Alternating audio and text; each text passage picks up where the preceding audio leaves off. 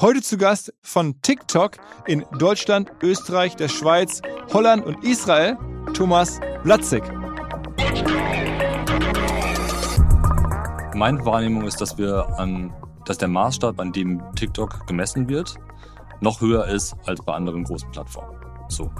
Das kann man jetzt finden, wie man will. Wir sehen das halt erstmal als Ansporn, tatsächlich in allen Bereichen besser zu werden und auch solche Themen wie Transparenz, Sicherheit auf der Plattform für Nutzer und damit auch für Marken, Data Privacy, dass wir, da, dass wir dort halt wirklich eine führende Rolle einnehmen. Let's go! Go, go! Herzlich willkommen beim OMR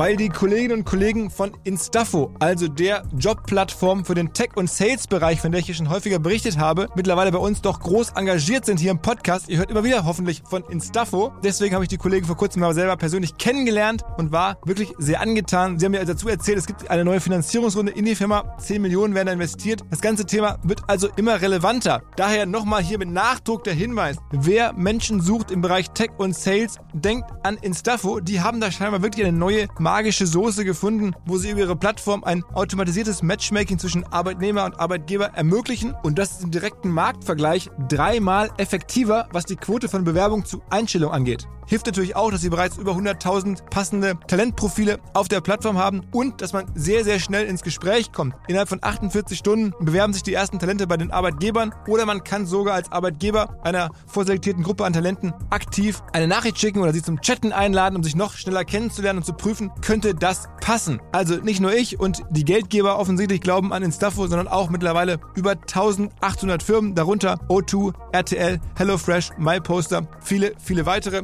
Instafo ist auf OMR Reviews bestbewertet 4,8 Sterne in der Kategorie Recruiting Plattform. Firmen, die nun Instafo ausprobieren möchten, sehr gerne. Ihr spart außerdem 500 Euro auf die erste Besetzung, wenn ihr euch anmeldet über Instafo mit Doppel F, instafo.com slash OMR. Zurück zum Podcast.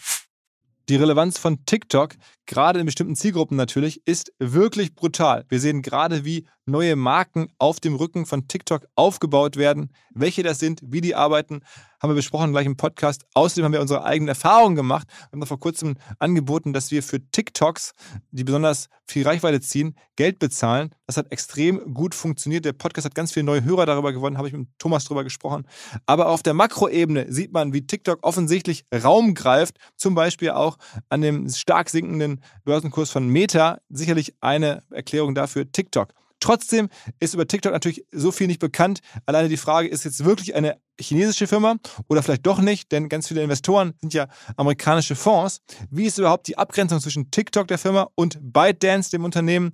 Alles Fragen, wo werden unsere Daten gespeichert, die ich natürlich dem Thomas gestellt habe. Manchmal ist die Antwort natürlich auch ein bisschen subjektiv, müssen wir uns für TikTok fürchten. Natürlich nicht aus Sicht von Thomas, aber wir haben darüber gesprochen, wir haben versucht, TikTok ein bisschen besser zu ergründen mit dem Mann, der es verantwortet, hier in unseren Märkten plus Holland und Israel. Also, auf ins Gespräch mit Thomas Watzig. Moin Thomas. Moin Philipp. TikTok ist richtig. Du bist bei TikTok und nicht bei ByteDance, ne? Das ist korrekt. Ich bin bei TikTok. Ähm, wie lange schon? Seit zweieinhalb Jahren. April 2020. Ah, okay. Und ähm, wo warst du vorher? Bei Google. Und da länger? Zwölf Jahre. Oha. Mhm. Ähm, also da alle Stationen durchlaufen oder erzähl mal so ein bisschen, was waren dann so deine Jobs? Ja, ich habe da äh, tatsächlich von der Pike auf angefangen äh, in Dublin äh, 2007. Das war meine zweite äh, Station in meiner Berufslaufbahn. Habe da als Account Manager angefangen. Ähm, und äh, ja, habe mich dann so hochgearbeitet, habe äh, das Einmaleins des, äh, digitalen Marketings, Suchmaschinenmarketings, äh, Display, YouTube und so weiter gelernt. Äh, habe dann angefangen in Dublin nach etwa zwei Jahren auch äh, Teams zu führen äh, in verschiedenen Verticals, äh, Retail, Fina Finance, Aggregators. Ähm, bin dann äh, nach äh, nach Hamburg gegangen äh, nach ein paar Jahren und war dafür zwei Jahre, habe mich um große Versicherungsunternehmen gekümmert, ähm, dann ein anderes Team übernommen, ähm, das sich um große digitale Pure Player ähm, äh, gekümmert hat, äh, ne, die Check24 Idealos dieser Welt. Ähm, habe das etwa fünf Jahre gemacht äh, und habe mich dann im letzten Jahr bei Google nochmal ähm, bin dann nach Berlin irgendwann umgezogen, das Team, Team mitgenommen ähm, und im letzten Jahr habe ich mich dann tatsächlich um Osteuropa gekümmert ähm, bei Google. Mhm. Ja, und dann hat äh, TikTok angeklopft und gefragt, ob ich das nicht aufbauen möchte. Wie, Äh, wie, klopft, wie klopft äh, TikTok an? Also es gibt einen Personalberater oder ruft sich da jemand an von TikTok auf einmal oder wie Ja. schreibt ihr über LinkedIn? ja, äh, ja erste, ersteres, so war es tatsächlich. Also Personalberater. Ja, genau. Und äh, dann ähm, hatte ich aber am Ende dann von der, von der Firmenseite aus einen, einen Chef aus USA oder aus China oder, oder wer ist jetzt sozusagen ein Chef? Ja, aus, äh, damals war es äh, noch äh, Blake äh, Chandley, der äh, global ähm, äh, das Business sozusagen für TikTok verantwortet. Der sitzt in New York. Mhm. Äh, und der war das tatsächlich, äh, der Europachef äh, Stuart Flint, äh, der jetzt mein direkter Chef ist, der kam dann etwas später. Der hat im Prinzip zeitgleich angefangen mit mir. Ähm, äh, Anfang April äh, 2020, aber zu dem Zeitpunkt war das äh, Blake aus, äh, aus New York, der jetzt eben ja, global für das Business verantwortlich ist. Fürs Business heißt, äh, er ist nicht CEO, sondern er ist sozusagen für, für Vermarktung und sowas verantwortlich, ne? Richtig, genau, bei, äh, bei TikTok. Genau. CEO ist ja äh, Show, äh, der sitzt in Singapur. Genau, genau. Also das äh, wollte ich gerade sagen. Äh, Show schon Sie oder so heißt er, glaube ich, ne? oder Shusi Show oder so. Ich- ich- ich, ich muss sagen, ich, ich, äh, ich, äh, äh, den Nachnamen kann ich auch nicht perfekt aussprechen, deswegen sage ich jetzt mal Show. okay, okay. Und nochmal ganz kurz zur Vollständigkeit, also bevor du zu Google bist, hast du was gemacht? Ähm, ich habe zwei Jahre lang ähm, Selbstpersonalberatung gemacht, also Project Staffing sozusagen. Äh, Aha. das war meine erste Station, damals noch in Heidelberg. Und äh, dann hat mich aber meine Technikaffinität und die Affinität für alles Digitale ähm, und der, der Wunsch, wirklich mehr Produkt auch zu haben und mehr Beratung zu machen, dann zu Google Ah. gebracht, wo ein guter Freund von mir schon gearbeitet hat. Und dafür hast du BWL studiert? Ja. Ah, okay. Ähm, also du hast ja vor kurzem auch mit René Ruland gesprochen, Ja. äh, tatsächlich an der gleichen Universität, äh, die es Ah. heute nicht mehr gibt, im Bruchsal. ah, okay. Äh, Im selben Jahrgang auch? Ähm, nee, äh, er war, glaube ich, einen Jahrgang über mir, aber wir, wir kannten uns von der Universität. Ach krass. Guck mal, hier machen wir jetzt hier die Buchsaler Alumni-Folgen hier. Ja, genau. Also, okay, von My Poster vor ein paar Wochen genau gesprochen. Ja, genau. War ein schönes Gespräch. Ja, ja. Ähm, warum glaubst du oder warum kannst, kannst du zuhören, warum dich jetzt TikTok dich ausgesucht hat? Also ich meine, das ist ja äh, schon jetzt irgendwie, sagen wir mal, die große Digitalmarke gerade, Ja. aufstrebend. Ja. Ähm, wie, was hat da wohl gepasst? Das ist eine äh, sehr gute Frage. Ähm, ich denke ähm, sicherlich, also die Breite an Themen, die ich dann auch letztendlich gemacht habe, betreut habe bei, äh, bei Google, ähm, über verschiedene Märkte hinweg, ähm, an verschiedenen Standorten, ähm, aber vor allen Dingen auch ähm, über verschiedenste Vertical hinweg, von traditionellen Verticals, äh, von Branding bis Performance. Ähm, und mittlerweile ist es ja auch so, dass TikTok auch sehr großen ähm, sehr großen Fokus auch auf das Thema Performance Advertising hat. Und da ich auch in beiden Bereichen mich ja, gleichermaßen auskannte, denke ich, hat das sicherlich dazu beigetragen. Okay, und wie groß ist jetzt dein Team, das du jetzt führst hier in, in den Märkten? Ja, äh, mehrere hundert. Mehrere hundert Leute jetzt. Ja, also wir sind in, äh, in Europa sind wir, seit ich angefangen bin, von ein we- wenigen hundert auf mehrere tausend und in Deutschland von einem zweistelligen Mitarbeiterzahl jetzt auf mehrere hundert. Okay, also das ist so eure Kommunikation ist dann so ein bisschen abstrakter, mehrere hundert. Wie das so üblicherweise ist. Ändert sich ja eh wahrscheinlich recht dynamisch. Das ist der andere Faktor, genau, deswegen. Und warst du da schon auf TikTok selber? Damals, als Damals, ja? als ich angesprochen wurde, das war 2019, da war ich noch nicht auf TikTok. Aber und, jetzt? Äh, ja, natürlich. und ähm, damals war es tatsächlich auch so, ähm, muss man sagen, dass TikTok noch in einem sehr frühen Stadium war. Also 2019, ähm, ich habe ja vorhin auch mal mit den Kollegen ähm, gesprochen, die bei euch ja das OMR-Festival machen, haben gesagt, da hat es auch gerade angefangen, da hat es auch bei euch zum Beispiel noch nicht so eine große Rolle gespielt. ja. Äh, das war ja dieses Jahr, im letzten Jahr eben auch anders. Ähm, und äh, das hat sich jetzt rasant entwickelt. Also zu dem Zeitpunkt war es sicherlich noch ein Stück weit eine Wette. Als ich angefangen habe, hat es dann wirklich angefangen, auch groß in Deutschland äh, zu skalieren. Dann kam die Werbelösung. Genau. Und jetzt sind wir da, wo wir heute sind. Äh, Was kann man Weil- sagen? Also wie viel Umsatz könnt ihr sagen? Irgendwie, was, gibt's, was gibt ihr generell raus? Wahrscheinlich jetzt auf Deutschland bezogen gar Ja. nichts, nehme ich an. Ja. Auf Weltebene bezogen irgendwas?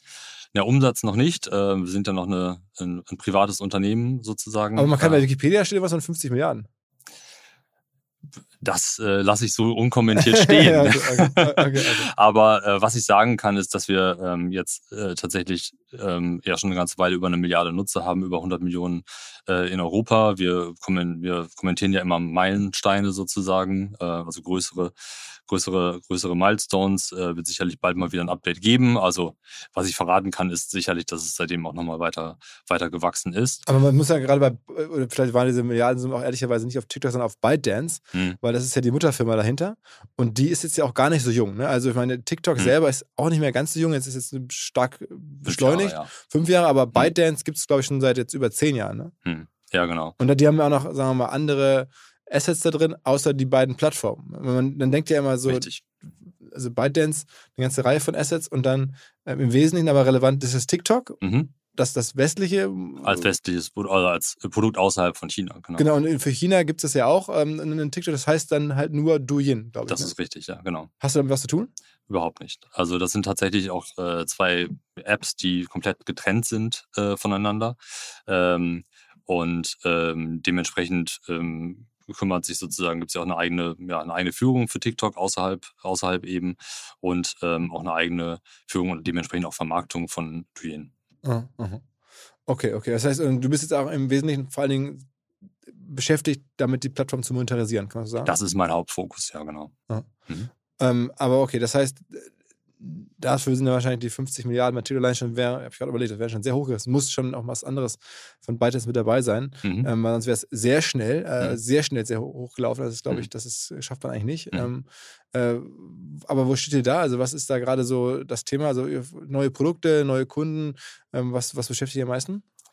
Ähm, also uns jetzt gerade bei uns jetzt gerade bei TikTok beschäftigt tatsächlich am meisten ähm, die natürlich weiter die Arbeit äh, mit Kunden. Also ich würde vielleicht mal vorne anfangen sozusagen. Ne? Also was ähm, was mich jetzt persönlich natürlich ähm, vor allen Dingen im ersten Schritt einmal sehr bewegt hat, ähm, ist das ganze Thema ähm, das Team aufzubauen in, ähm, ne, in im deutschsprachigen Raum. Israel habe ich jetzt seit Anfang September dazu bekommen. Das wurde noch von jemand anderen Lass aufgebaut. mich raten, da sind viele Ex-Googler im Team. nein, nicht unbedingt. Das ist eine, äh, also es sind natürlich einige ähm, Leute auch aus, äh, primär ehrlich gesagt aus den Standorten ähm, von, von Dublin, aber äh, gekommen, aber auch von anderen Plattformen, an- von anderen Vermarkten, Vermarktern, von Kunden aus der Industrie. Also es ist sehr, sehr gemischt. Mhm. Ähm, und was ich mein Fokus war im Prinzip ein Team aufzubauen, das auch sehr ähm, sehr spezialisiert ist, sehr vertikalisiert ist. Das heißt, wir haben eigene Teams für Automotive, für Retail. Wir haben ein eigenes Agenturteam. Ja, und das alleine setzt ja eben auch voraus, dass wir da unterschiedlichste, Kompeten unterschiedlichste Kompetenzen haben. Ähm, und äh, worauf ich von Anfang an hatte, und das habe ich sicherlich jetzt mitgenommen, ich glaube, dafür ist Google ja auch bekannt, wo ich von Anfang an großen Wert drauf gelegt habe, ist ähm, das Thema äh, Kultur, Unternehmenskultur eben zu etablieren, gerade wenn man so schnell wächst. Also wenn du jetzt von einer ähm, ich sag mal, mehr oder weniger von einer Handvoll auf, von Leuten auf mehrere hundert wächst und du machst das innerhalb von zwei Jahren, ist es ja umso wichtiger, dass du da einfach eine sehr, sehr gute Kultur schaffst, ja. Aber wenn man jetzt überlegt, also mehrere hundert Leute hast du gesagt, Hm. ähm, sind das dann überwiegend trotzdem Leute, die im Verkauf beschäftigt sind? Ähm, also, ich sag mal, regional, äh, regional gesprochen, und das trifft sicherlich auch für Deutschland zu, ähm, arbeiten insgesamt tatsächlich äh, ein Großteil der Leute auch in unserem Bereich äh, Trust and Safety. Ähm, äh, ein sehr großer Bereich im Vertrieb und dann haben wir eben auch noch ja, User Operations, Marketing, ähm, äh, Teams, die sich Aber um die Tech, Creator also die kümmern. Plattform wird natürlich dann jetzt in den USA gemacht. Entwicklung gibt's hier lokal nicht. Oh, Okay, und das gibt es in den USA oder, oder in, in Asien? Ähm, da müsste ich ehrlich gesagt passen, wo jetzt überall genau Entwicklungsstandorte sind. Ich weiß es definitiv, dass es in den USA und Kalifornien ähm, ähm, eben äh, Produktentwicklungsteams gibt. Hast denn du Berührung mit, mit, mit China? Also, wenn man das kennt ja, oder man hört ja auch mal TikTok am Ende, ne, oder ByteDance, die Mutter ist ja dann Mhm. halt eine chinesische Firma. Mhm. äh, Also, wobei auch da, die gehört ja auch vielen großen amerikanischen VCs. Ne? Da sind ja auch Sequoia und kleiner Perkins, glaube ich, und sowas. alles. General, äh, Atlantic, General Atlantic genau, ist drin, genau. genau. Also viele ähm, äh, globale Investoren. Hast du da eine Nähe zu? Also kommen so diese chinesischen Einflüsse auch bei dir an?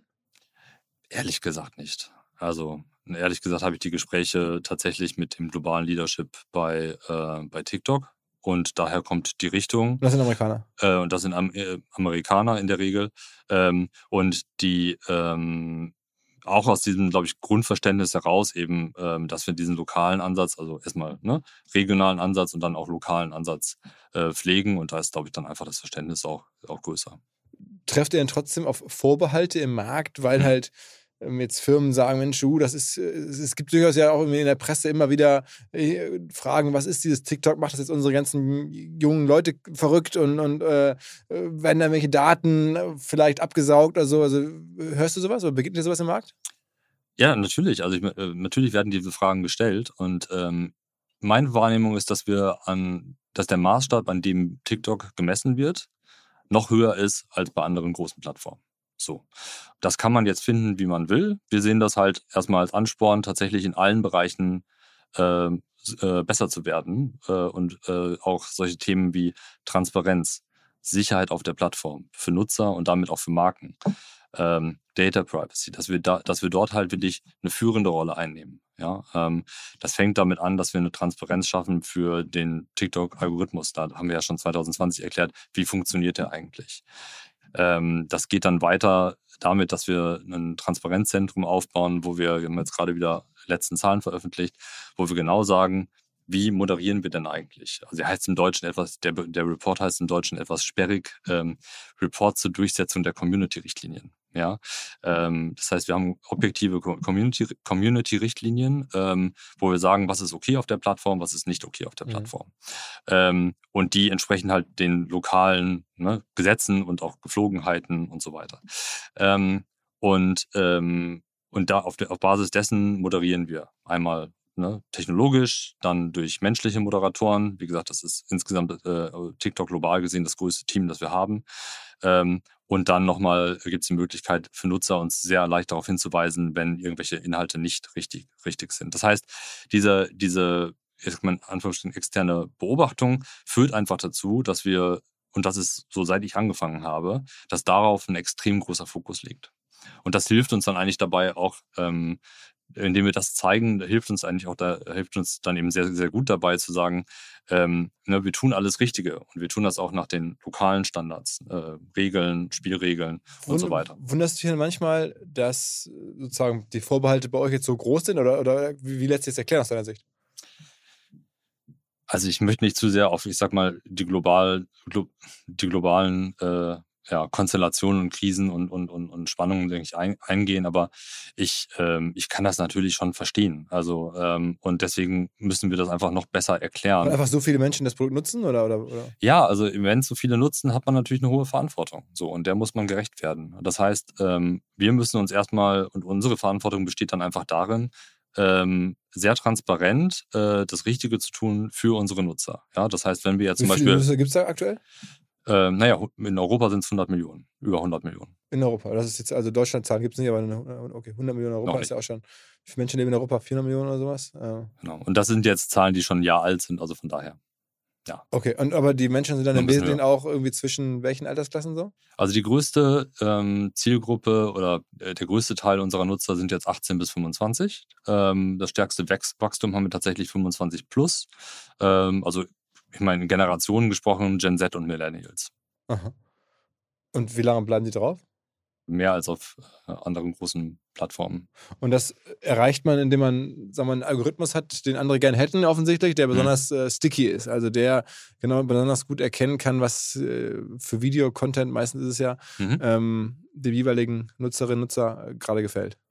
Genau, also wir haben, äh, ne, also wenn du die App aufmachst, hast du ja den, diese, hast du ja die For You-Page, mhm. ähm, die basiert, wie du richtig sagst, ne, auf einem äh, Empfehlungsalgorithmus ne, letztendlich. Ähm, und äh, ich glaube, das Spannende ist, dass dahinter eben vor allen Dingen ein Content Graph und kein Social Graph steht. Das heißt, mhm. entscheidend ist tatsächlich, welche Inhalte gefallen dir. Mhm. Ähm, und die Tatsache, dass man natürlich, dass wir über Kurz, Kurzvideos sprechen, ähm, führt natürlich dazu, dass du sehr viele Interaktionen hast. Ähm, und das legen wir auch ne, transparent dar. Es sind ja nicht nur Likes und Shares, sondern es ist ja auch entscheidend, wie lange schaust du dir ein Video an? Mhm. Äh, wie häufig schaust du dir es mhm. vielleicht an? Vielleicht schaust du es dir auch repeated an. Das sind natürlich dann unterschiedlich äh, starke Signale. Ähm, aber dadurch lernt das System sehr schnell. Was, glaube ich, was aber wichtig ist, ist, äh, und das wirst du sicherlich auch feststellen, nutzt du TikTok? Dann guck ich mal rein, ja. Okay. Muss ich ähm, ja aus beruflichen Gründen alleine, ja.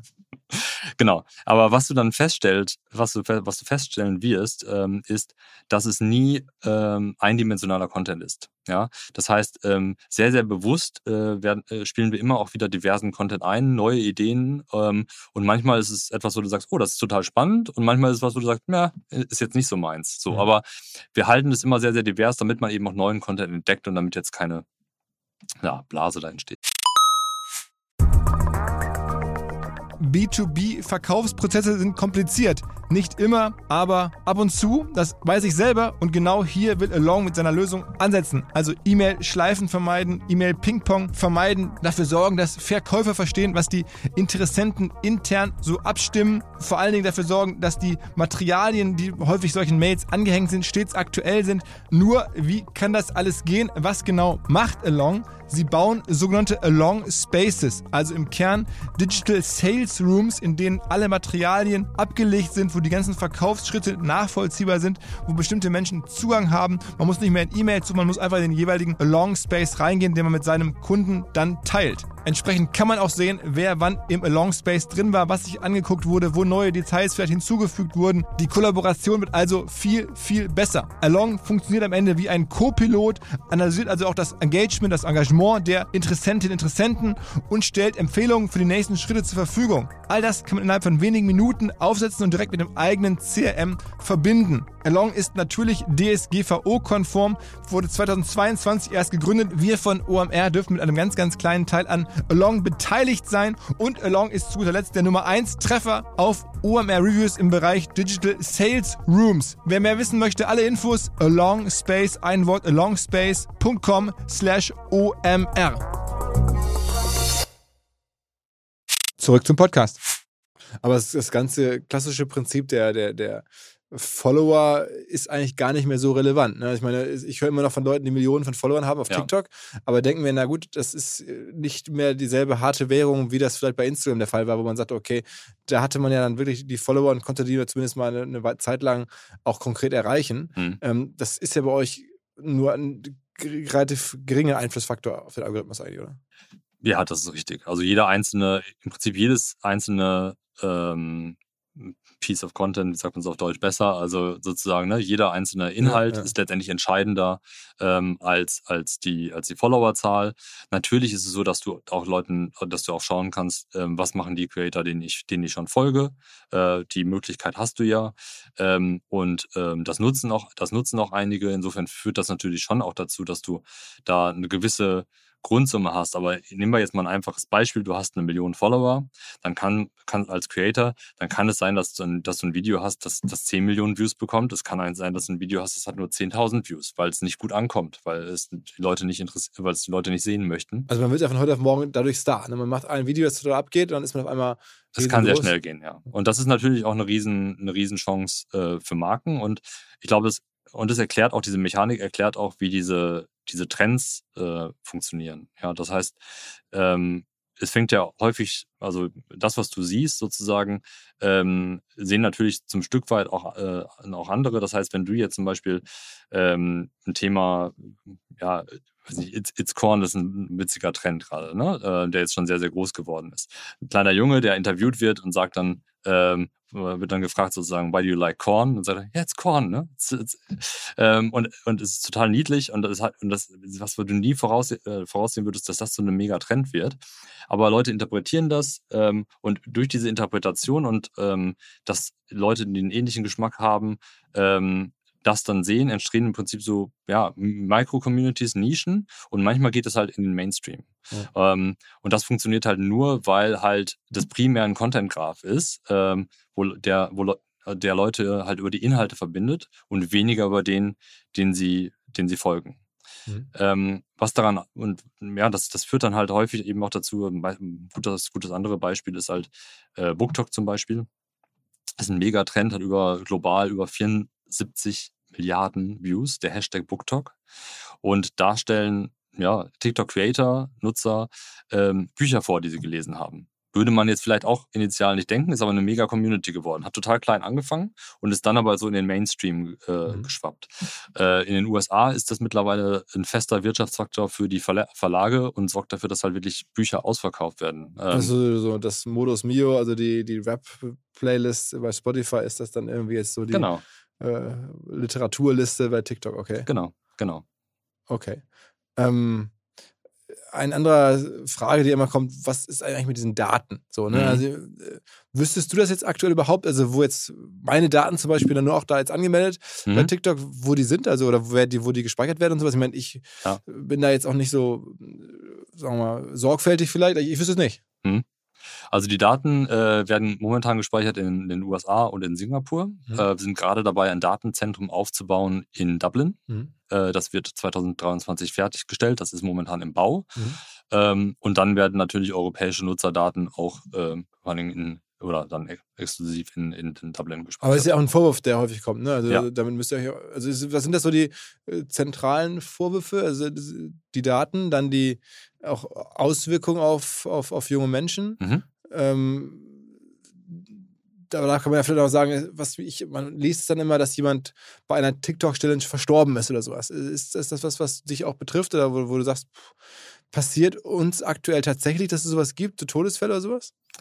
Ähm, da wüsste ich jetzt aktuell keine, keine konkrete Challenge, bei der das sozusagen passiert ist. Ja. Ähm, es gab halt immer mal wieder, muss man also es gibt natürlich Challenges, äh, beziehungsweise es gibt grundsätzlich natürlich das Phänomen, dass äh, Jugendliche leichtsinnig sind. Ja. So.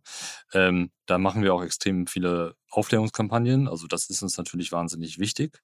Ähm, und ähm, wir haben äh, zum Beispiel so ein ganz einfaches Framework äh, gemacht, wo wir mit Creatoren zusammenarbeiten, die das dann eben auch ähm, äh, Jugendlichen eben ähm, äh, vermitteln, sozusagen, wenn du etwas siehst, denk erstmal nach. Ne? Halte inne, denk mal nach, ist das wirklich was, ähm, ist das was, könnte das was Gefährliches sein? Ähm, und ähm, machst im Zweifelsfall nicht, um sowas halt präventiv zu verhindern. Ähm, grundsätzlich ist es ja so, dass wir das ganze Thema Jugendschutz extrem ernst nehmen. Ne? Also wir haben, äh, die App ist ja ähm, erst ab 13 Jahren erlaubt. Ähm, und wir stellen das nicht nur sicher durch eine selber eigene Altersangabe, sondern ähm, wir löschen auch Konten, wo wir sagen, wir sind der Ansicht, dass das vielleicht Nutzer unter 13 sind. Ähm, ja, das waren jetzt im letzten Quartal alleine 20 Millionen Konten. Ähm, und das ist das eine. Dann machen wir, arbeiten wir mit Aufklärungskampagnen und dann haben wir in das Produkt eben auch sehr, sehr viele Sicherungsmaßnahmen äh, eingebaut, dass wir sagen, wenn du unter 16 bist, ähm, dann ist dein Konto automatisch auf privat. Das heißt, was immer du dort machst, wird äh, nicht, ne, ist nicht allgemein, wird nicht allgemein, äh, ist nicht allgemein zugänglich. Ähm, man kann auch keine Direktnachrichten äh, versenden oder empfangen. Ähm, und ähm, erst ab 16 kann man dann auch überhaupt äh, diese Änderungen sozusagen äh, verändern. Und erst ab 18 kann man zum Beispiel solche Sachen machen wie ja, Gift-Matching und so weiter, äh, Gift, Gifting und so weiter. Das heißt, ähm, Gifting wenn, heißt man. Also, also man kauft Geschenke sozusagen für, für, Creator. für, Creator. Also wir sind da schon sehr, sehr, sehr, sehr konservativ, auch viel konservativer äh, und immer, äh, gehen da viel weiter als andere Plattformen. Gerade weil wir uns natürlich ähm, der besonderen Verantwortung, gerade auch für junge Nutzer, sehr, sehr bewusst sind. Wundert dich das dann, dass trotzdem manchmal Politiker da so ein bisschen kritisch sind? Ähm, ich glaube, das ist die Rolle auch der Politik, da kritisch nachzufragen. Und wenn man eine große Plattform hat, man erreicht viele Nutzer und äh, es ist ein nutzergenerierter Content, ähm, dann ist das natürlich erstmal etwas, was schwer äh, von außen auch schwer zu umfassen ist. Und da nachzufragen, ähm, bei der Plattform macht ihr denn da auch wirklich alles, um diese, um eure Nutzer zu schützen, ja, aufzuklären, ähm, um äh, Inhalte zu moderieren, äh, die möglicherweise äh, äh, gefährdend sind. Ich finde, das ist legitim. Und äh, was wir dann eben machen müssen, ist äh, einen guten Job und vielleicht auch einen besseren Job zu kommunizieren, was wir da alles machen. Ähm, und wenn wir das tun, dann sehen wir eben auch, dass wir diese äh, Bedenken sehr gut adressieren können. Mhm, mh. Ich habe gerade noch mal meine Unterlagen geguckt hier. Es gibt doch irgendwie eine Zahl zu den Werbeumsätzen, zumindest Spekulationen. Financial Times ähm, spekuliert, dass ihr in Europa im, im letzten Jahr eine Milliarde an ähm, Werbeumsatz gemacht habt. Also das ist nur mal zu einer noch. Ich hatte ja vorher schon eine viel größere Zahl in den Raum gestellt, aber es war ja auch dann global und so. Mhm. Ähm, okay, verstanden. Ähm, was hat dich denn über jetzt die letzten Jahre, seit du das anguckst, mit am meisten beeindruckt bei der Plattform. Also ich meine, Mhm. ich habe es ja selber hier erlebt mit meiner kleinen OMR Cuts äh, Challenge, wo wir ne, Leute äh, Geld Ja. gegeben haben, wenn sie aus unseren Podcast-Videos äh, da geile TikToks machen und da Mhm. sind Wahnsinnszahlen entstanden, Mhm. wo dann halt Leute die Gespräche mit Lanz und Monte und Knossi und so ähm, gekürzt haben und hochgeladen haben. Ähm, das war gigantisch. Das war der Mhm. größte Podcast-Hack, den ich je gesehen habe. Mhm. Ähm, und ich habe alles schon bei Podcasts versucht, also dank TikTok am Ende. Ähm, was hat dich am meisten beeindruckt?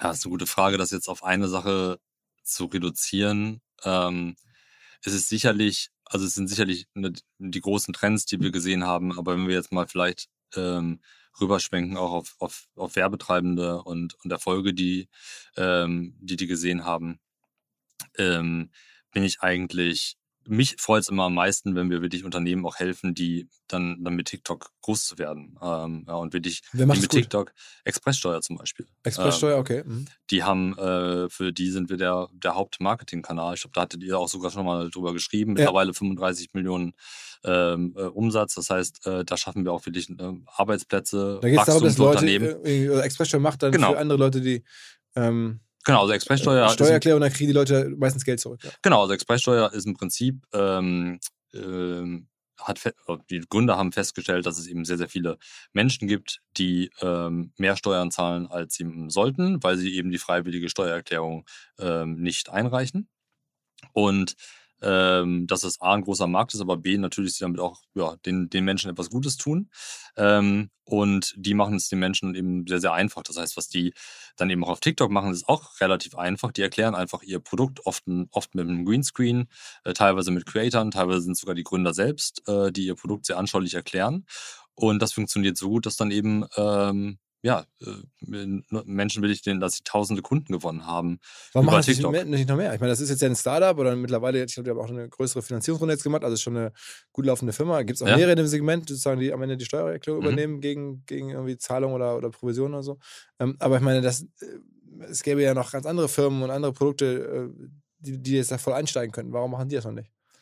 Ja, es machen ja mittlerweile sehr, sehr viele Unternehmen. Also wir mal Werbung sagen, ein paar große Beispiele von Firmen, die man vielleicht noch. Naja, also auf, ähm, auch auf europäischer Ebene, ähm, Zalando ist ja mittlerweile schon sehr, sehr aktiv auf, äh, auf TikTok. About You, ähm, Tarek Müller, Tarek Müller ist ja häufiger auch, äh, auch Gast hier, äh, ist sehr, sehr aktiv, auch international ähm, auf TikTok. Ähm, die haben jetzt gerade auch ein großes Event mit äh, Creatern gemacht bei der äh, Milan äh, Fashion Week.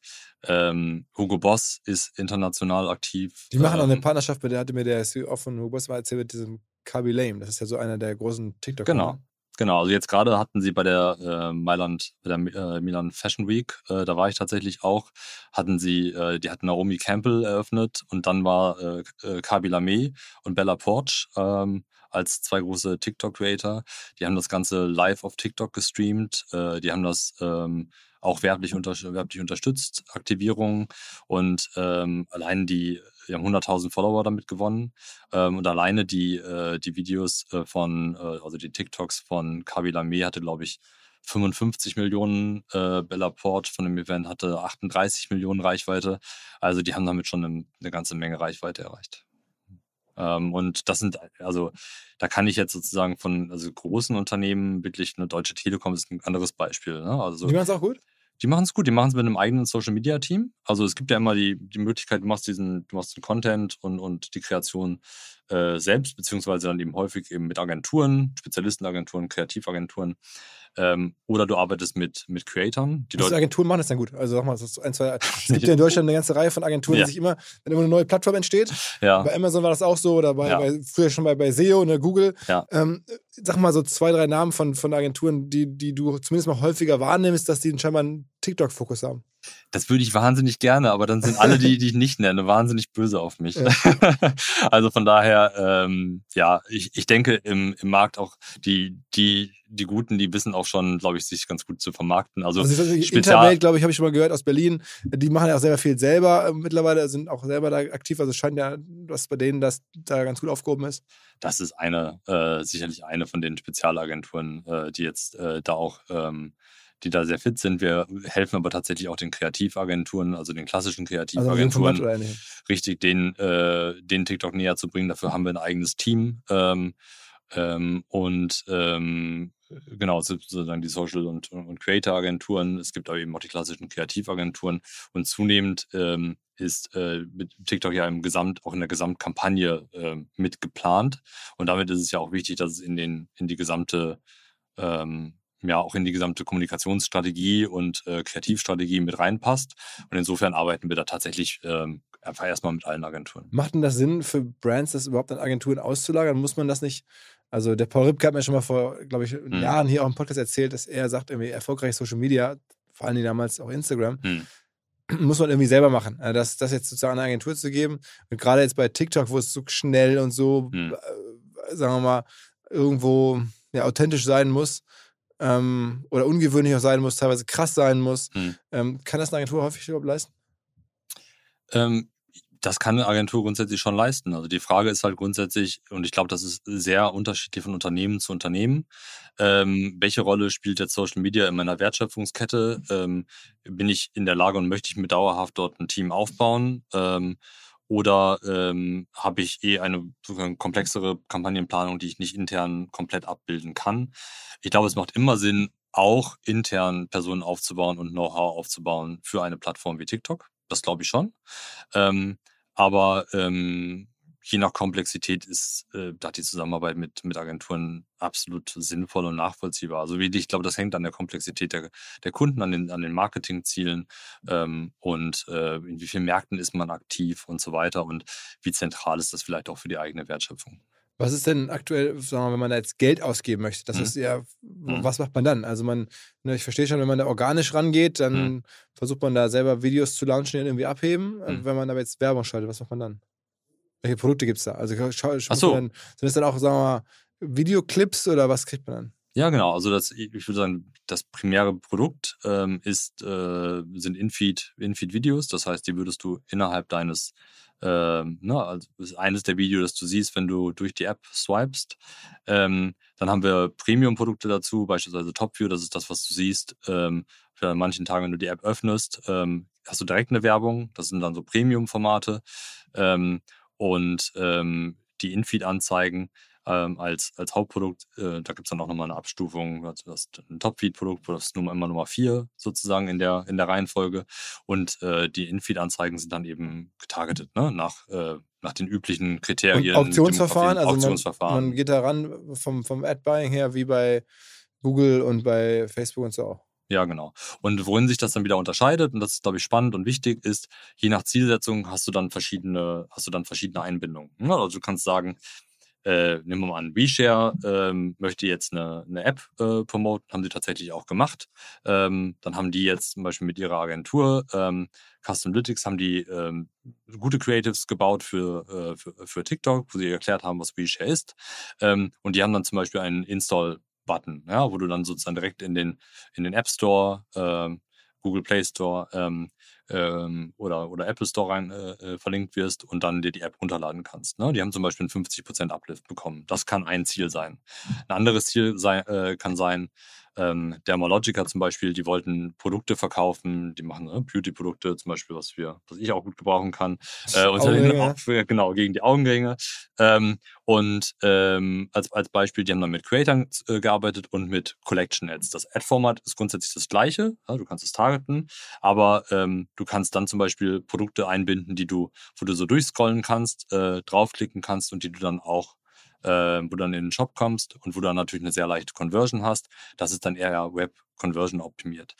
Wenn du jetzt natürlich äh, eher was Upper Funnel machst, ähm, wie zum Beispiel, ein gutes Beispiel vielleicht Aldi Süd, ja, die haben mit großen Creatern zusammengearbeitet. Ähm, also Dermalogic hat zum Beispiel mit, mit Nano-Creatern zusammengearbeitet. Die haben 10.000, 20.000 Follower, also relativ äh, spitz. Äh, die waren vor allen Dingen, haben die gut zu der Marke gepasst. Ähm, aber Aldi Süd zum Beispiel ist eher auf Awareness gegangen und hat dann äh, gleiches Ad-Format im Prinzip, aber hat dann mit großen Creators zusammengearbeitet. Äh, ja, Elevator Boys. Ähm, Habt ihr da was davon, wenn die das machen? Also das heißt, die nehmen diese Creator und dann mhm. nutzt, äh, wie bekommt ihr da was davon ab von dem Geld? Ähm, wir bekommen ähm, durch die Werbung, wir verdienen durch die Werbung. Also das heißt, die, diese Creator produzieren am Ende ein Werbevideo für die was genau das. eingebucht wird. Genau das, ja, mhm. genau. Und äh, wir raten aktiv dazu, äh, häufig oder äh, raten eigentlich immer dazu, auch ähm, die Zusammenarbeit mit äh, Creatoren zu prüfen, die halt gut zu der Marke passen. Einfach weil die die Übersetzungsarbeit ähm, sehr, sehr gut Ah, leisten, was, was, was, was TikTok angeht. Aha. Und für uns ist es ja wichtig am Ende, dass die Werbung funktioniert. Ja. Ähm, und ähm, wenn dann ein Teil des Gesamtbudgets in, in Creator investiert wird, aber die Werbung funktioniert am Ende, ist uns das sehr, sehr lieb. Okay, das heißt, für euch ist, oder für den Erfolg ist auch schon wirklich, das ist ja anders als bei, bei Instagram. Ich glaube nicht, dass Instagram oder jetzt Google mit YouTube also irgendwie aktiv hingeht und sagt, Mensch, lieber Kunde, mit, wir würden gerne, mit, dass du mit uns arbeitest, aber halt auch mit irgendwie einem Creator von der Plattform, sondern ihr nutzt da, schlagt auch aktiv Creator vor und so. Ähm, wer sind da so, also Elevator Boys hört man jetzt immer wieder, sieht man immer wieder. Hm. Wer sind da noch irgendwie gerade besonders gefragte Creator, die ihr häufig empfehlt? Ähm, also Younes ist sicherlich ein sehr gefragter Creator. Mhm. Aber ich glaube, und das ist ja der, das, groß, das ist der große Unterschied, ähm, auch bei TikTok. Ähm, die Reichweite der Creator ist aus meiner Sicht nicht das primäre Kriterium. Ähm, sondern worauf du eigentlich achten musst als Marke, ist, dass du dir einen Creator aussuchst, der in dem, was er normalerweise tut, schon sehr, sehr gut zu der Marke passt.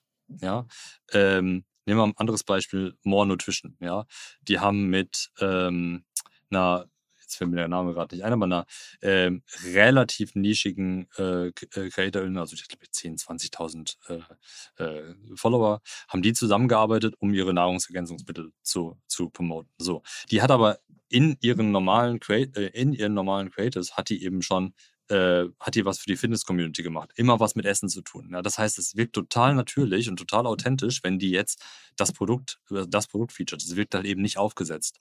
So, das heißt, die müssen eigentlich in ihr Briefing auch gar nicht viel Don'ts reinschreiben. Die müssen halt grob, ne, vielleicht ein bisschen, so ein bisschen eine Richtung geben, aber die können der, der können der sehr, sehr viel Freiheit lassen. More So. Ist auch ein Beispiel für eine Firma, die in den letzten Jahren extrem krass gewachsen ist, ne? Genau, und unter anderem auch mit TikTok. ist es äh, generell so, dass jetzt Nahrungsergänzungsmittel vielleicht von TikTok besonders gut profitieren oder Mode? Am Ende frage ich mich immer, ne, es gibt eine neue Plattform, wer profitiert davon? Also, ja. oder was kann man da jetzt an neuen Firmen bauen oder draufsetzen? Bei, bei Google gab es ja die ganzen SEO-Businesses, Preisvergleiche, die es ohne Google nicht gegeben hätte. Bei, ähm, oder, oder auch Händler, sicherlich neue Art, irgendwie eine Zalando ganz stark ja auch mit, mit Google groß Mhm. geworden oder Mhm. mit äh, SEO groß geworden, irgendwo damals in der frühen Phase, als es günstiger war. Mhm. Ähm, bei Instagram gab es genauso viele Brands. Bei Amazon gibt es jetzt wieder einzelne Brands. Mhm. Was für Brands entstehen bei euch?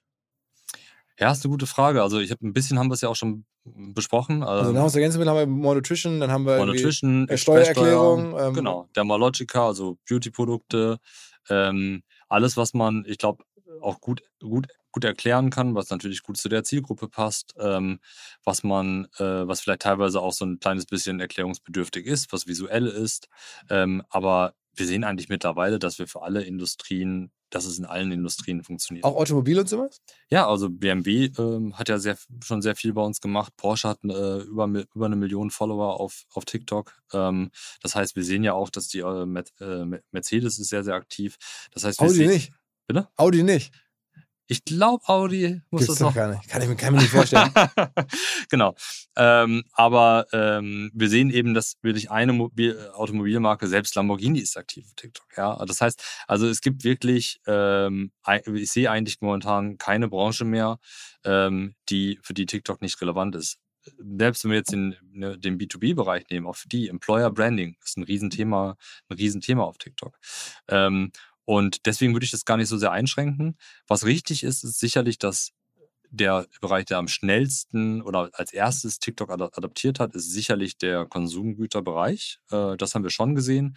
Da haben wir auch eine, eine Metastudie gemacht, dass äh, der ROAS da, ähm, wenn, man es ja, auch Länder ROAS heißt äh, Return, Return on Ad Advertising. Spend, Entschuldigung, ja, Fachlingua. Ähm, äh, Return on Ad Spend ähm, fünfeinhalb Mal so hoch ist wie der Mediendurchschnitt in Deutschland. Also das heißt extrem effizient, auch was den Abverkauf angeht. Ähm, und ähm, das ist sicherlich, sind sicherlich die Produkte, die dann am einfachsten fallen, aber mittlerweile haben wir wirklich auch Rezepte und Strategien gefunden, die für alle Verticals funktionieren. Und deswegen haben wir auch ähm, spezifische Teams. Also wir haben einzelne Teams pro Vertical, die dann halt auch diese ähm, ja, speziell aufzeigen, welche Trends sind relevant, äh, wie kann eine Ansprache erfolgen und auch eine kreative Umsetzung. Äh, und, das, die Lösung sieht halt ein kleines bisschen anders aus, jetzt für Automotive, ähm, als es jetzt für einen L'Oreal aussieht zum Beispiel. Welche Rolle spielt Musik? Ich meine, es ist ja am Ende auch sehr, sehr stark Musik und Sound getrieben. Es gibt da ja ein bisschen Ärger. Jetzt, ich habe irgendwie gesehen, Gymshark war auch schon mal der Gründer hier zu Gast im Podcast. Auch eine Marke, die euch aktiv nutzt. Ähm, gibt es sogar irgendwie Stress mit einigen Musiklabels und so?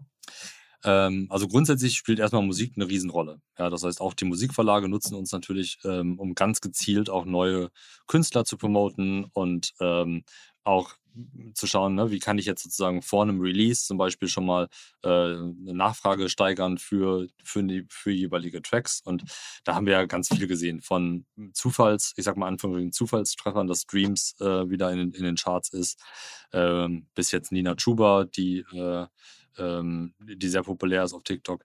Aber, ähm, und was, genau, das ist das Thema Musik. Also spielt eine Riesenrolle. Es ist ja immer Sound on und auch bei der Werbung und bei der Kreation spielt Musik natürlich und Sound grundsätzlich eine Riesenrolle. So. Es ist ja immer Sound on. Was die Rechte angeht, ähm, tut mir leid, sehr leid, das zu hören. Was wir allerdings auf der TikTok-Seite machen, ähm, ist natürlich ähm, sicherzustellen, dass wir da von unserer Seite den richtigen, die richtigen Ratschläge geben.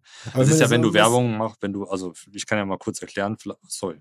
Ich, also wir müssen ja darüber sprechen, unterscheiden zwischen Musik, die selber sozusagen sich selbst promotet, also eine Künstler oder Richtig, Labels, genau. und dann natürlich Musik, die eingesetzt wird bei anderen Produkten. Das ist das, was genau. ich gerade meinte. Das ist genau der Unterschied. Das heißt, wenn du jetzt als, als privater Nutzer ohne kommerzielles Interesse ähm, auf TikTok gehst, dann gibt es ja dort eine sehr große Library an Musik an Sounds, die du nutzen kannst. So, das ist alles rechtlich abgeklärt, das ist alles, das passt. Und dann haben wir nochmal eine kommerzielle Library. Das heißt, wenn du als Unternehmen hingehst und sagst, wir möchten jetzt einen Unternehmensaccount, also einen Business-Account äh, eröffnen, dann und äh, du erstellst mit diesem Business-Account ein TikTok, dann hast du nur Zugriff auf die kommerzielle Library. Das sind 2000 Songs oder so. Ja, und für die haben wir die Rechte geklärt. Das ist alles, das ist alles sauber. So. Ähm, wenn du äh, Werbung schaltest, gibt es extra nochmal eine Abfrage, ähm, ha, ich habe die Rechte, ich habe die Rechte für die Musik, die ich hier verwende. Mhm. Ja? Ähm, und ähm, wir weisen natürlich auch äh, explizit darauf hin, dass wie in jeder Werbung, in jeder werblichen Nutzung, wenn du als Unternehmen, ob das jetzt bei uns ist oder im Fernsehen oder auf anderen Plattformen, wenn du äh, Musik nutzt, musst du da als Werbetreibender natürlich sicherstellen, dass du diese Rechte hast. Mhm. Ähm, und ähm, wir können, was wir nur machen können, ist, wir können das in, in unsere Produktlogik so einbauen, dass wir da äh, darauf hinweisen und sozusagen Failsafe haben. Ähm, und äh, wir können natürlich, in, und wir weisen auch explizit in unseren Beratungsgesprächen darauf hin. Ähm, aber letztendlich ist dann die Entscheidung, ob das umgesetzt wird, dann bei der Marke. Aber zahlt ihr nicht auch äh, sozusagen Royalties an die jeweiligen Musikverlage und sowas von der Musik, die, die bei euch eingesetzt wird? Ja, für die private, für die private Nutzung, nicht ah, für die kommerzielle Nutzung. Ah, okay, verstanden. Äh, beziehungsweise für die kommerzielle Nutzung, für diese kommerzielle Library, die wir dann eben auch kostenlos anbieten. Aber die ist halt wesentlich kleiner also, als die, die jetzt allen Nutzern zur Verfügung steht.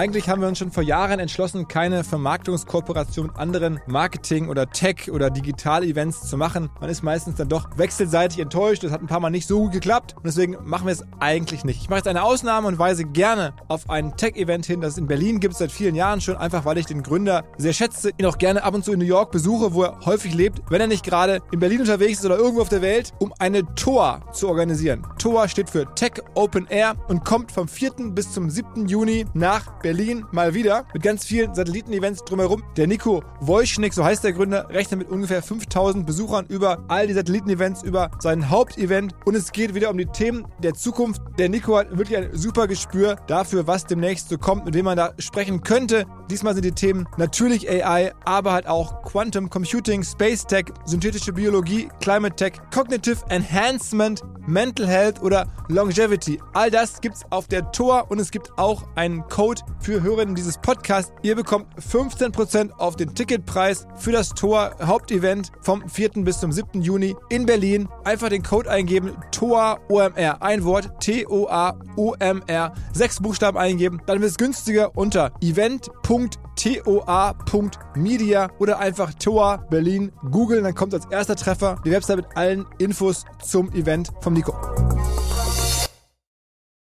Zurück zum Podcast. Ah, okay, aber ich meine, das ist ja schon auch echt irgendwie mittlerweile für, die Musikbranche ein Riesenerfolg Erlösstrom. Also sowohl bei euch als auch bei Instagram und so sozusagen Musik, die auf den Plattformen genutzt wird, Mhm. muss ja bezahlt werden. Mhm. Und da fließen auf einmal Gelder zurück, die hätte man, glaube ich, früher nie so äh, im Blick gehabt. Wenn du jetzt alles äh, siehst, was da an Dynamik herrscht, äh, Mhm. denkst du dir nicht manchmal, ah, ich müsste eigentlich jetzt auch selber eine Agentur dafür gründen oder selber eine Brand aufsetzen dafür, weil du stehst daneben, beobachtest alles, äh, versuchst das irgendwie auch Leuten dann zu erklären. Äh, ist man da nicht auf der falschen Seite? Also ich mir macht es einfach momentan zu viel Spaß, muss ich ganz ehrlich sagen, auch mit dem Team, das ich da habe. Ähm, und ähm, äh, aber ich sag mal, wenn mich jemand fragt, äh, wenn, äh, wenn mich jemand fragt, der äh, jetzt selber was gründen möchte, ähm, in welchem Bereich, dann würde ich sicherlich sagen, da gibt es eine in dem ganzen Ökosystem rund um TikTok herum, ob das jetzt ein eigenes Unternehmen ist, äh, ne, das Direct-to-Consumer etwas macht oder ob das ähm, vielleicht eine, Agentur ist, die dabei hilft, Creatives umzusetzen. Ich glaube, da ist das ist ein sehr spannender Bereich. Und da ist auch noch äh, viel grüne Wiese, meinst du?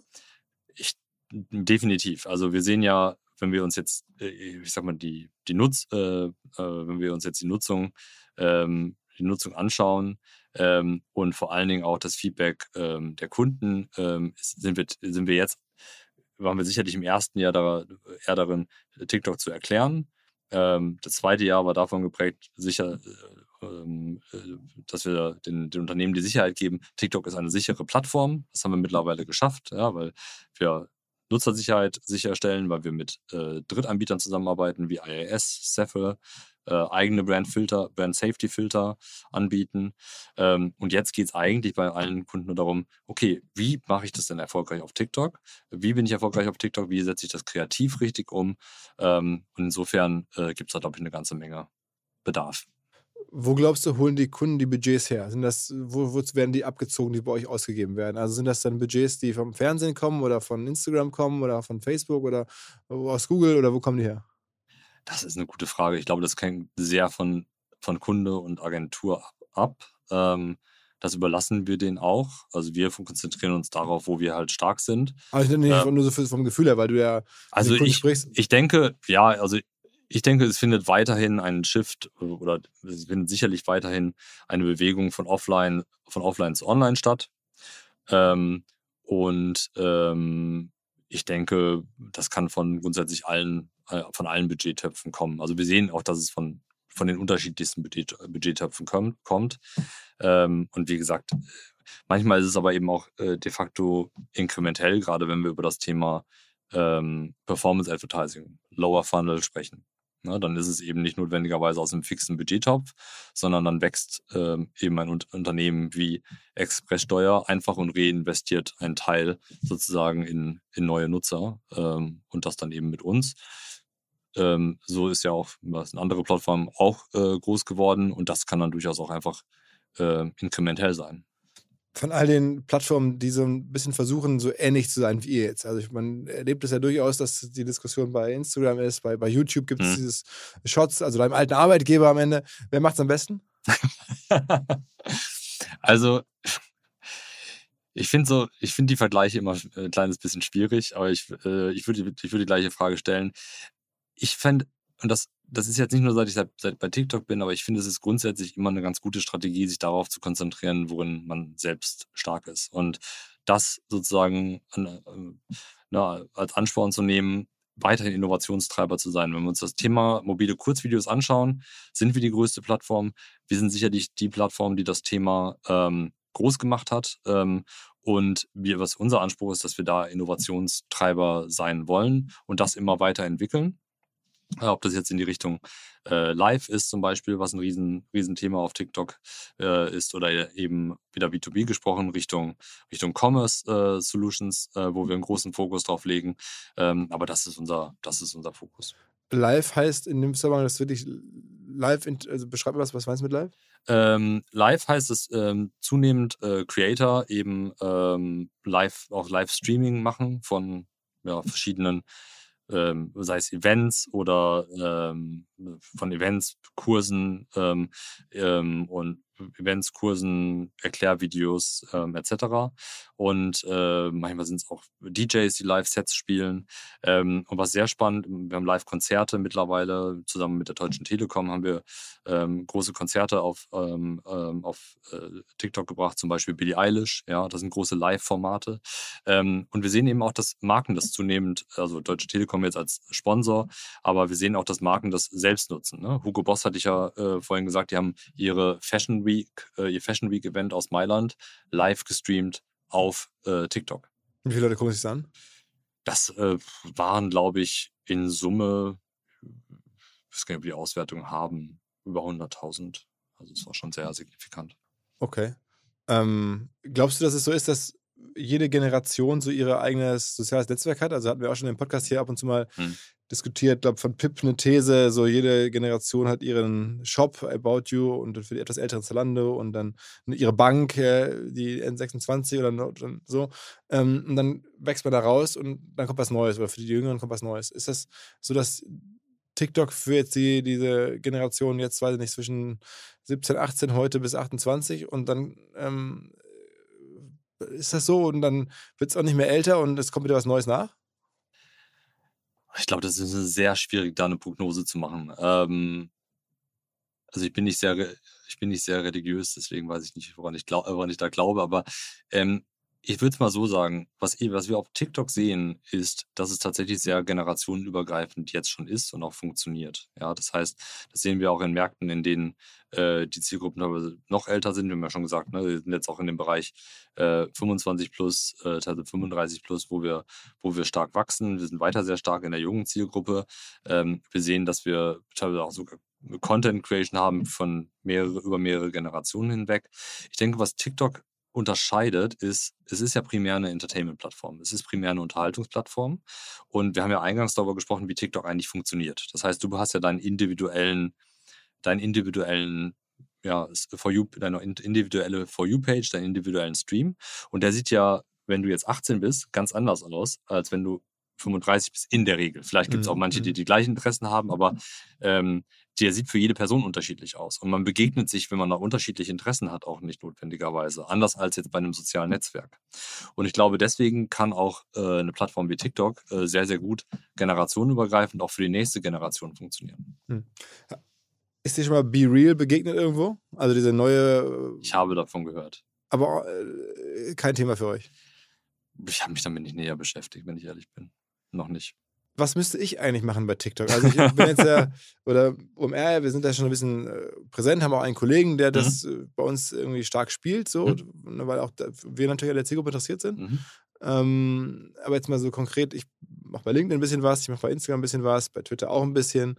Ähm, bei TikTok mache ich noch nichts. Jetzt höre ich, da sind ja schon auch Gary Vaynerchuk ist schon ganz lange dabei und ich glaube, aus Deutschland auch Frank Thiel und so macht da viele Sachen. Ähm, wer macht das gut? Was würdest du mir empfehlen? Oder auch anderen Leuten, die jetzt hier zuhören und vielleicht eher jetzt nicht mehr 25 sind und irgendwie eher so aus einer Business-Ecke kommen. Ja. Was macht man da?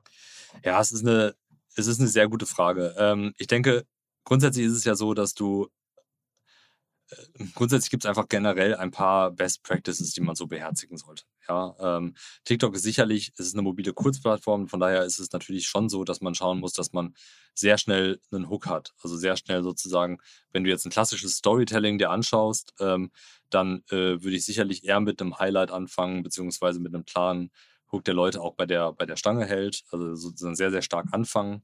Ähm, ich glaube, absolut kritisch ist, und das mag abgedroschen klingen, ist es aber nicht, ist was authentisch zu sein, das heißt schon man selbst zu sein, äh, weil das ist auch das, was man dann ja auch langfristig sozusagen durchhält und das merken die Leute ja auch.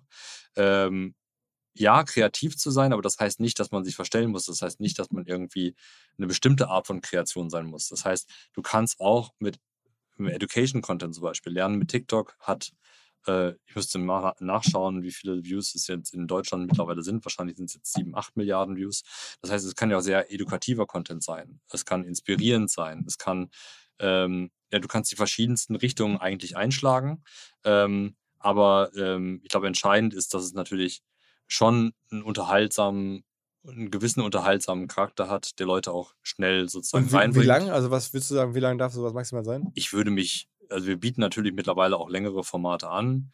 Ähm, aber in der Regel funktionieren so die 5, 30 Sekunden plus minus ähm, schon am besten. Also ich würde es schon eher auf kurze, kurze, knackige Formate halten. Und wenn man dann eine, äh, eine, ja, eine gewisse Followerschaft, beziehungsweise dann eben auch eine, ähm, den richtigen Ton gefunden hat, man hat dann ein längeres Thema, funktioniert auch dann eine Minute oder zwei Minuten, wenn man mal ein Thema ein bisschen Mhm. mehr erklären möchte. Aber ich würde erstmal mit kurzen Inhalten anfangen. Okay, okay. Also, ähm, wenn man jetzt irgendwie bei euch mitmachen will, gibt es Self-Booking wahrscheinlich. Ähm, kann man es mal ausprobieren. Man kann euch aber auch anrufen, wenn man größere Budgets bei euch ausprobieren möchte. Absolut. Also wir haben eine, äh, eine, eine Webseite, ähm, wo man auf jeden Fall uns erreicht. Das, die heißt tiktokforbusinesseurope.com. Ich sag's vielleicht nochmal langsam. Also tiktokforbusinesseurope.com. Europe wie Europa. Und ähm, aber man kann mich auch gerne über LinkedIn an, anschreiben und ich äh, stelle dann den entsprechenden Ab, ab Kontakt her. welchem Budget kann man mit euch direkt sprechen und welches Budget ist eher Self-Service? Ähm, also ich würde es eher davon abhängig machen, sozusagen, was ist die Art und Weise, was ist die Art von Support, die das Unternehmen benötigt und dementsprechend äh, entscheiden wir dann, gucken wir dann, wie wir es am besten unterstützen. Aber wir haben jetzt für sowohl kleine Unternehmen ähm, ähm, mit, mit kleineren Budgets ähm, ein eigenes SMB-Team, äh, das da die richtigen äh, Support-Modelle hat ähm, und für große Unternehmen ähm, eben ähm, ja, in einer größeren Komplexität haben wir eben auch äh, die entsprechenden Teams mit, mit Vertical-Expertise und so weiter. Also von daher, da haben wir, glaube ich, für jeden das Richtige. Was ist jetzt in all den Jahren TikTok, also so viele sind es ja noch gar nicht, aber was ist jetzt bei diesem High Growth deine äh, Lieblingsanekdote? Auf einmal bist du ja auch Chef von ein paar hundert Leuten.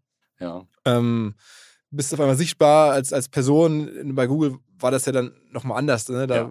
gab es ja andere Verantwortliche, die ja noch sichtbarer sicherlich waren. Ja. Ähm, jetzt hast du mit allen möglichen Menschen zu tun. Was ist deine Lieblingsanekdote aus den letzten TikTok- TikTok-Jahren? Meine Lieblingsanekdote. Also, das mag jetzt, das ist tatsächlich so, ähm, dass wir, ähm, das soll jetzt nicht anbiedernd rüberkommen, bitte, aber es ist tatsächlich so, dass der, dass das OMA-Festival dieses Jahr für uns so ein definierender Moment war, weil das war das erste große Event, wo wir ähm, das war sogar noch, bevor wir das Gesamtteam zusammengebracht haben zum ersten Mal. Also ich habe das OMA-Festival stattgefunden, bevor ich jemals mein gesamtes Team zusammengebracht habe. Das ist halt später, war später im Sommer aufgrund der Pandemie. Ja.